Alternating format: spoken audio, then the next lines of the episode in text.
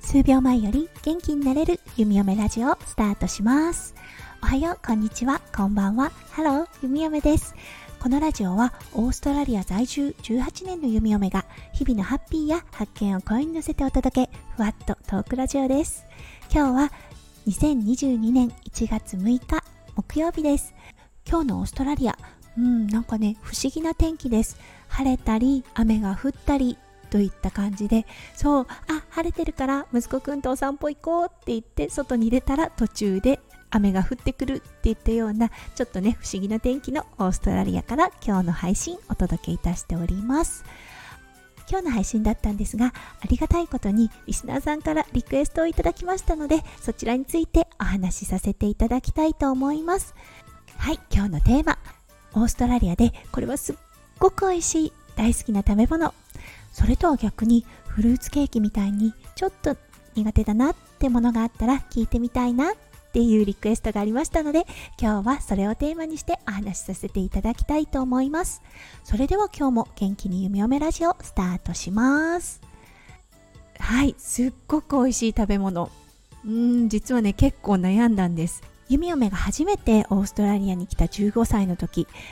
うんお料理美味しくないって思ったのが弓嫁のね最初の印象だったんですね。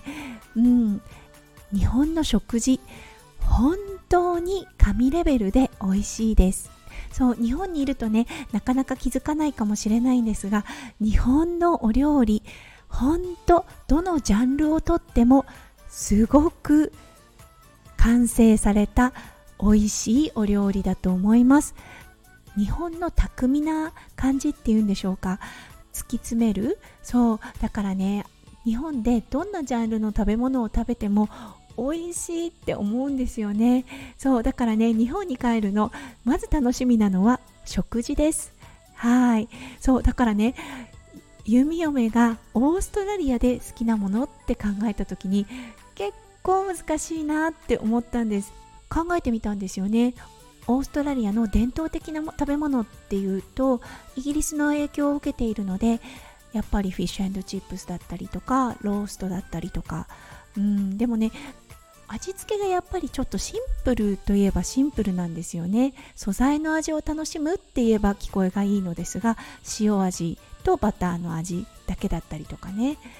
かけるソースとかもはっきりとしてないぼんやりとしたソースが多かったりとかね。うん。だからねちょっと考えました。そしていくつか、うん、これは美味しいよなって思えるもの。もう前の配信でもしてるんですがコーヒー。はいこれはねエスプレッソに濃厚な泡を立てたミルクをたっぷり注いでいただくコーヒー。これはもう絶品です。はい大好きです。うん。そして他に何かあるかなっって思った時あんまり加工されてないものが多かったりするんですよね。例えばマンゴーとかね。これも実は配信でカバーしてるので知ってるよリクエストをくださった方ちょっと突っ込んでいるかもしれません。はい、そしてこれもねまたあのお料理というジャンルではないんですがチーズ。はいこれも美味しいですね。やっぱり乳製品ちょっと濃いような気がします。うん、味が濃いというかね。そう、一回ね、お土産でオーストラリアのブルーチーズとブリーをね、買って帰ったんですけれども、うん、すごく人気でした。最近になってオーストラリアも多国籍文化となってきました。なのでねすごくいろんな国のお料理が手に入るようになりました。それは実は結構普及してきてスーパーマーケットとかでもアクセスができるようになったんですよね。うんだからね昔に比べてお料理は美味しくなったなって思います。そうカップラーメン一つとってもね昔はもう言葉が出ないレベルに美味しくないカップラーメンだったんですよね。これは何だろうっていうような、うん、なんか塩味にすごくふにゃふにゃした麺があるみたいな感じの カップラーメンだったんですよね。そう今はねいろんな国のカップラーメンが入ってきてその味を少し真似し始めているのでそうちゃんとアジア風っていう感じになればちょっとねトムヤムクンの風味があったりとかうんやっぱりいいね影響を受けているなって思っています。はい。そして苦手なもの。これもね実はちょっと悩んだんですよ。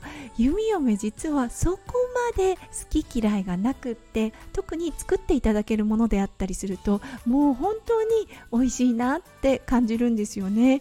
そうなのでね苦手なものって考えた時に結構ね時間がかかりました。そして思い出した。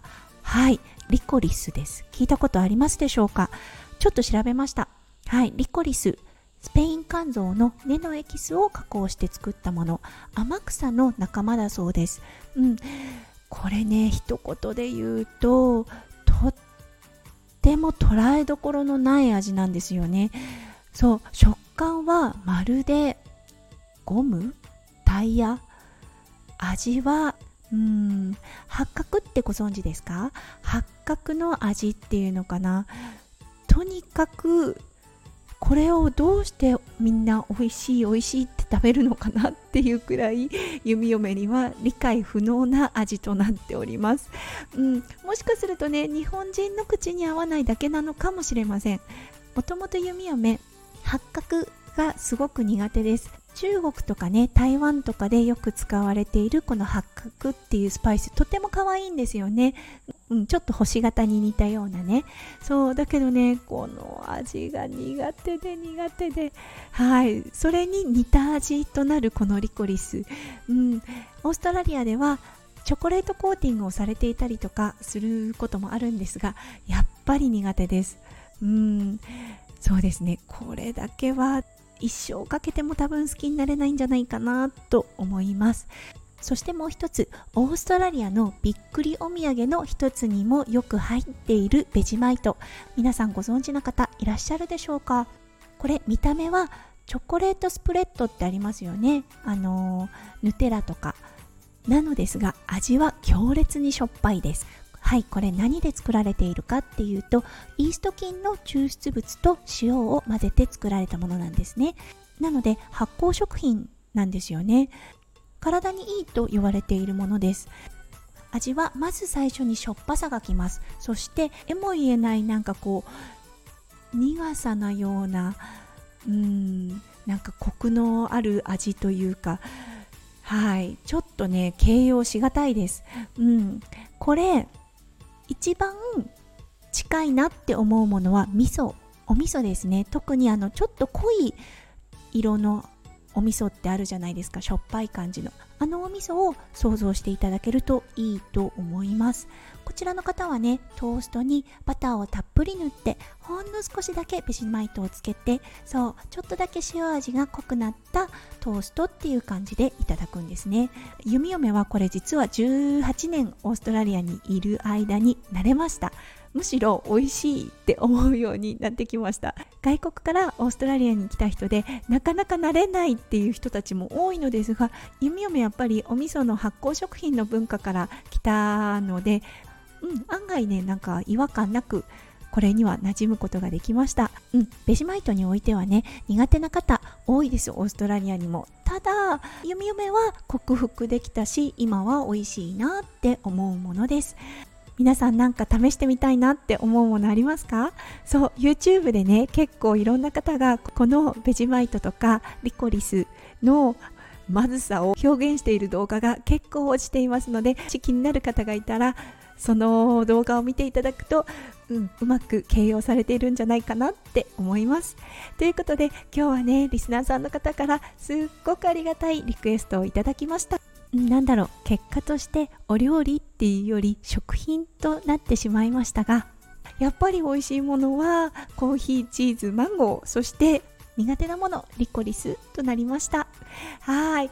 もうちょっとね考えてみますね。もしかしたらあったわこんなに美味しいものとかあああったわこんなに美味しくないものっていうのがあるかもしれないのでそれが見つかったらまた放送させていただきますね。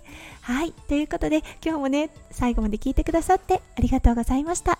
皆さんの一日がねキラキラがいっぱい詰まった素敵な一日となりますよう弓嫁オーストラリアから。心よりお祈りいたしております。それではまた明日の配信でお会いしましょう。数秒前より元気になれる弓嫁ラジオ弓嫁でした。じゃあね。バイバーイ。